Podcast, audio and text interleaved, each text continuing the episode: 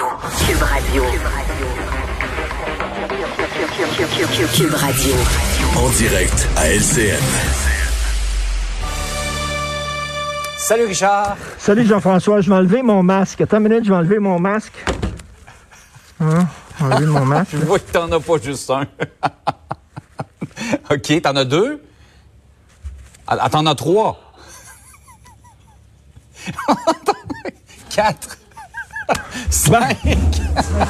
C'était c'est presque des poupées russes, Richard. On est prêt. À la maison, s'il Ah, vous plaît, vous êtes trop près de la télévision. Pouvez-vous, s'il vous plaît, reculer de la télé deux mètres?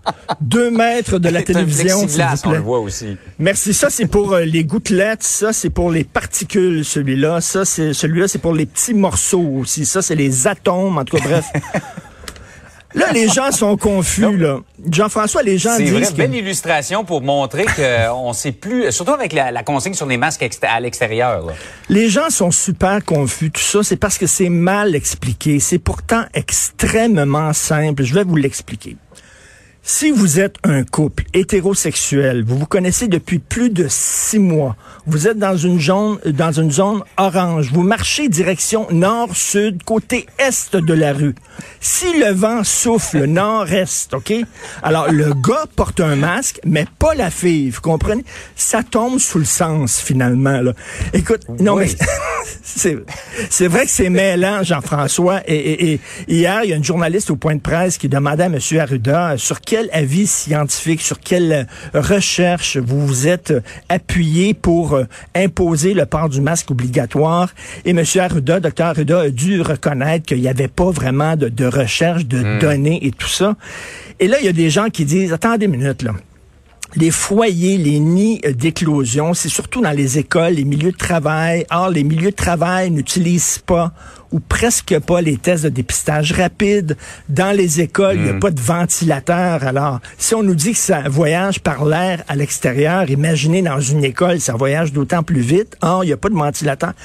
On est tout mêlé. Je pense que ce que veut dire le gouvernement, c'est que arrêtez là, de regarder ça comme ça de très proche, et puis de voir des contradictions, parce que vous allez en voir. Soyez prudents. C'est ça. Faites preuve de Ouais. prudence, faites attention, essayez de respecter le 2 mètres.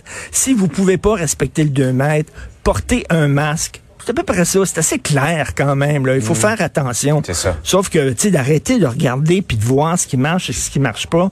Et puis, on se croise les doigts en espérant que le 24 juin, il va y avoir suffisamment de gens vaccinés pour qu'on puisse avoir une immunité Ouais. avant, avant, Jean-François, que les variants bizarres arrivent au Québec.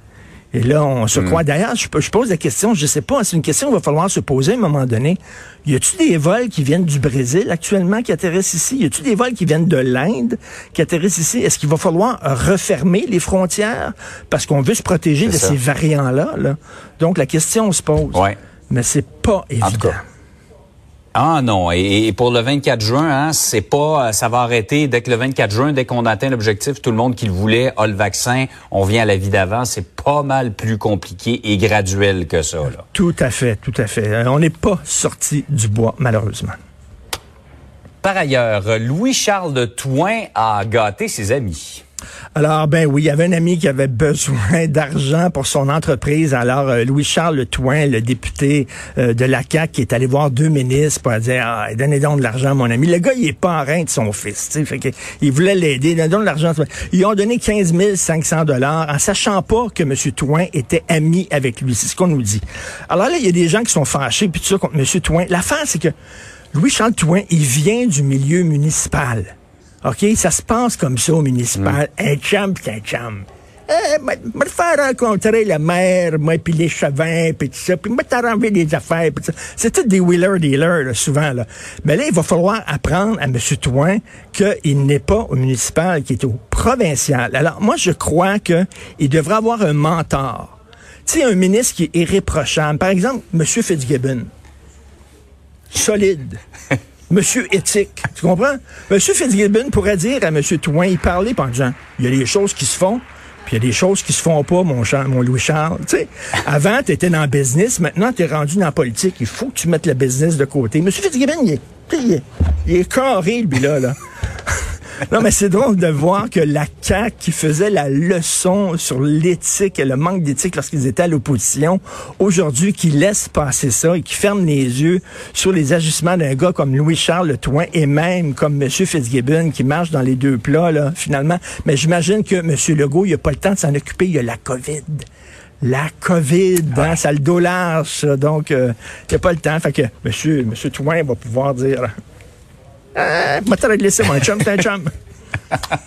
un chum, c'est un chum. Un ça nous un chum. ramène quelque part, ça. Alors, voilà, je remets tout Hey, ça. Richard, ouais, je te souhaite derrière ton plexiglas à deux mètres de distance et avec tes cinq masques une très belle journée. Bonne journée, tout le monde.